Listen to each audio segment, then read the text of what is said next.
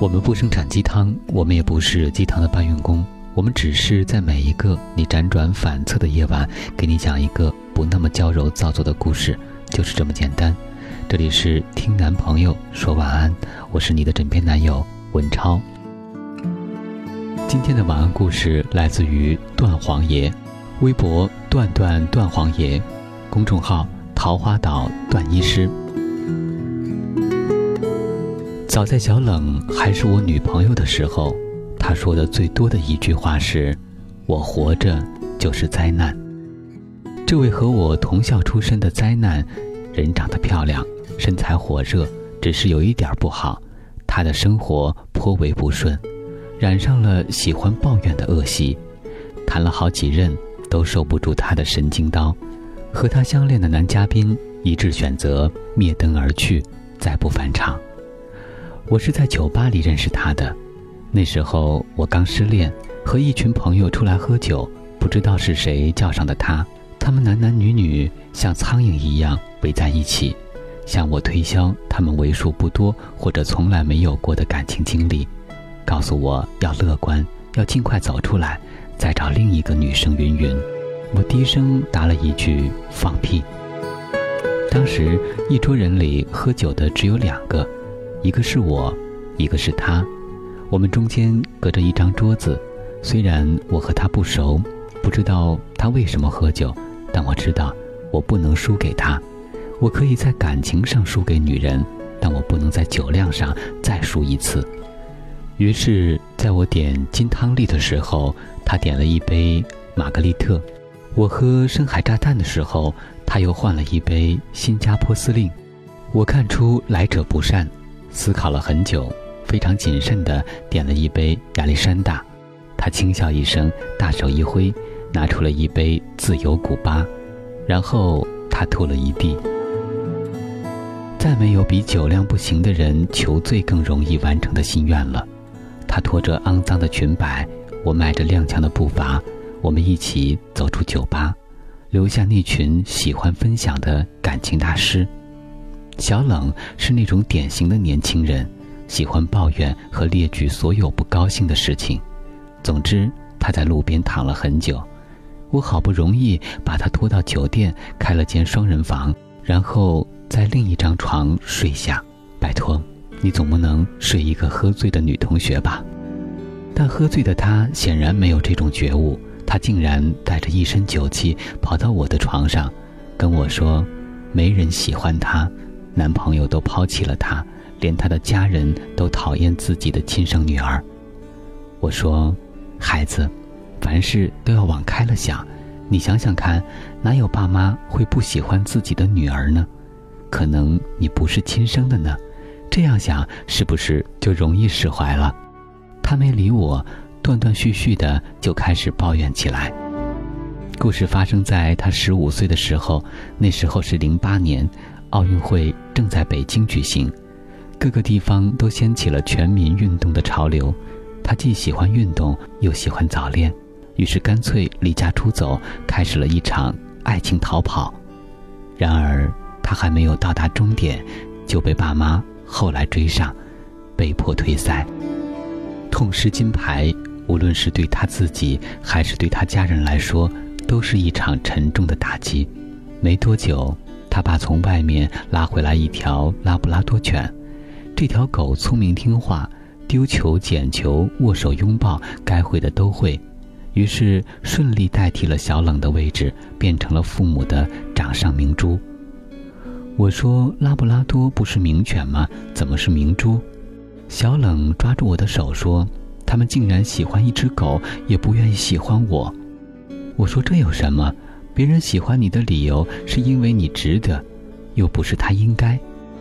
我又安慰他说：“你看，只有小狗才能让所有人都喜欢它，你又何必和狗比呢？”小冷说：“没办法，可能连狗都比我听话吧。生而为人，我真是抱歉了。”我说：“对呀，狗听话是因为被阉割。”你不听话，也不愿意阉割，就只能被讨厌了。小冷沉默了一会儿，我以为他要说些什么，没想到他转头又吐了一地。完事儿后，他抹了抹嘴，恨恨地说道：“这不能怪我。如果要阉割的话，我第一个就去阉割初恋男友。我是在酒吧里遇见的他，一轮酒过后，我和他睡在了同一张床上。同样的情景发生过无数次，但在以前，我不会求醉，怀里的女生也不会抱怨，我们会装作酒精发作，半推半就的纠缠在一起。”只是我没想到，他真的酒精发作，说出要阉割的话来。我衣衫不整，浑身无力，想起将要和裤裆里的百威不辞而别，不禁打了个冷战，下意识的看身边有没有刀具、板凳一类的防身武器。小冷说：“你别怕，你和他不一样，他是人渣，而你，还没意识到你可以做一个人渣。”除了他的病态家庭，可能初恋对小冷来说也是一场灾难。小冷和他的初恋在网上认识，相谈不到三天，他就被俘虏了。第一二天都相安无事，第三天刚好是小冷的生日，在那天他接到了一个陌生电话，电话那头没有人说话，依稀听到有来自山顶的吉他声。他认真听了很久，终于听出是一首生日快乐，感动得痛哭流涕。小冷哭着对电话那头说：“你能把手机放近一点吗？”电话那头说：“不行，这是公共电话，但我可以把吉他放近一点。”他问小冷：“你今年几岁？”小冷说：“十四。”于是他又弹了十四遍。小冷意犹未尽。他说：“可是过完今晚，我就十五了。”男生说：“不行。”后面排队的人说：“如果再谈下去，我就走不出这电话亭了。”小冷就这样被俘虏了。从不打电话的小冷开始疯狂打电话，一打就是几个小时，几乎每天一张电话卡。那时小冷刚满十五，正值发情期。遇上对方这么一个会弹生日快乐的节奏大师，像是突然间整个大脑都被他的声音和想象的样子占据。这个世界只有小冷和他，通过一条直线连接，既兴奋又好奇，按耐不住两腿的躁动，他决定要去见他。那是小冷第一次单独出远门。出发之前，他在便利店门口犹豫了很久，终于。买了一盒杜蕾斯和一瓶矿泉水，接下来他坐了四个小时的大巴，顺利到达他的城市。在车站迎接他的是一位高瘦的青年，这位青年侃侃而谈，阳光大方。他带着小冷去吃饭，席间说起自己的创业理想。他说：“我最近和朋友合作了一个公司，这是一个新领域，大生意。”我觉得小冷，你虽然年纪小，但胜在为人聪明，而且你是我的女朋友，我可以让你立刻进公司当一个小组长。等你有了业绩，我们再让你拿更多的话语权，这样用不了多久，你就可以成为我的老板娘了。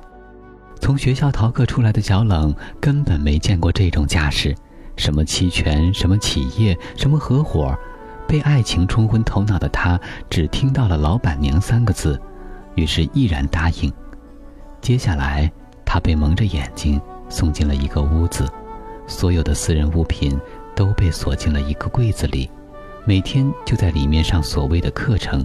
有一个女生和他分在了一组，她说她也喜欢吉他。发现女儿失踪的父母吓得不轻，他们不到二十四小时就选择了报警，并且谎称女儿已经失踪一周。三天之后，小冷。被救了出来。总之，他说那是一场灾难。所有恋爱的开始总是新鲜，过程却是乏善可陈。我刚经历了失恋，怎么可能去耐心听他的那些陈年往事呢？然后，我们都陷入了沉默。在那个瞬间，我们两个人游离在人群之外，孤苦伶仃地睡在床上。我欣赏他的聪明，他的头压着我的手，迟迟不肯放开。我觉得我可以拯救他，于是我说：“做我女朋友吧。”他说：“不，你谁呀？我又不认识你。”在你的一生中，可能会有一百次的表白，其中甚至没有一次是成功的，这不要紧，因为表白就像冒险，不是每次都能找到宝藏。你只要锲而不舍，继续说。我爱你，并且成功让对方相信，那么终有一天，你终究还是能得到一把门房钥匙，那就是属于你的宝藏。你需要做的，无非是在钱包里常备一个零零一，以备这一天的来临。那一天来临的时候，已经是毕业后的事情了。那时候，小冷在上海，我在杭州。一天晚上，他突然打来电话。问我在哪儿，我说我离杭州东站有三十公里，大概半个小时。现在我订票，一个半小时就能到虹桥，我要过来吗？小冷可能没料到我如此精于计算，他想了想说：“好。”三个小时后，我坐在他的家里，他跟我说他今天差点被老板非礼了。他一边在厨房故作镇定地做着饭菜。一边在言语之间掩饰自己的委屈。毕业后的小冷一无是处，看见公司就投简历，终于幸运地被一家公司收留，负责新媒体运营。今天下班的时候，他被老板留下来，要加工一个稿件。那时候已经是晚上七点，天色变暗，办公室里只有他们两个人。他穿着一身职业装。白色的衬衣，黑色的包臀裙，老板就坐在他的对面，无所事事的玩手机。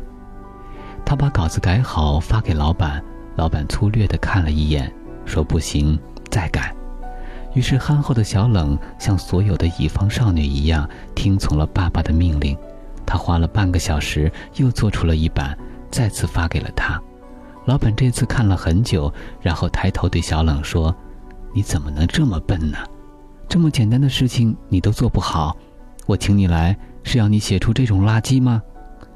最后他说：“你别写了，我来教你吧。”于是，他肥猪般的身体一步步地靠近小冷，猪头凑到他的耳边，肥手搭上他的肩膀，做事就要往下滑去，几乎要把小冷都抱进怀里。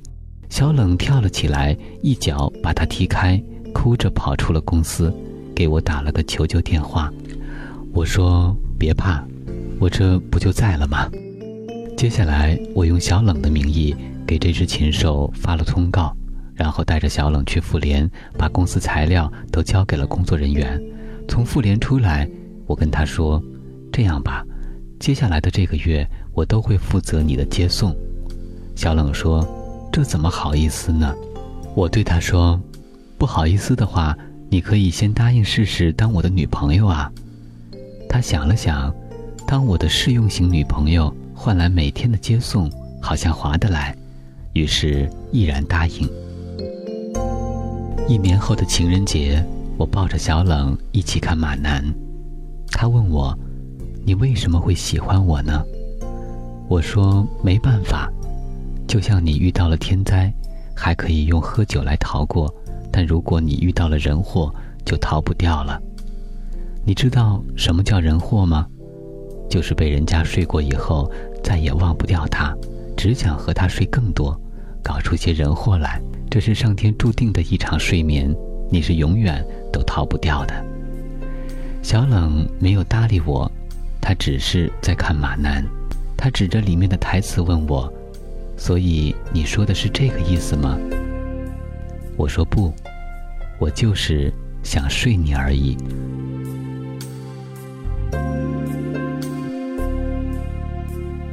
我是今晚的主播文超，想要了解更多，可以关注我们的微信公众平台“男朋友 FM”，账号是 boys FM。我们在此月色浓妆伴你入眠，晚安，宝贝。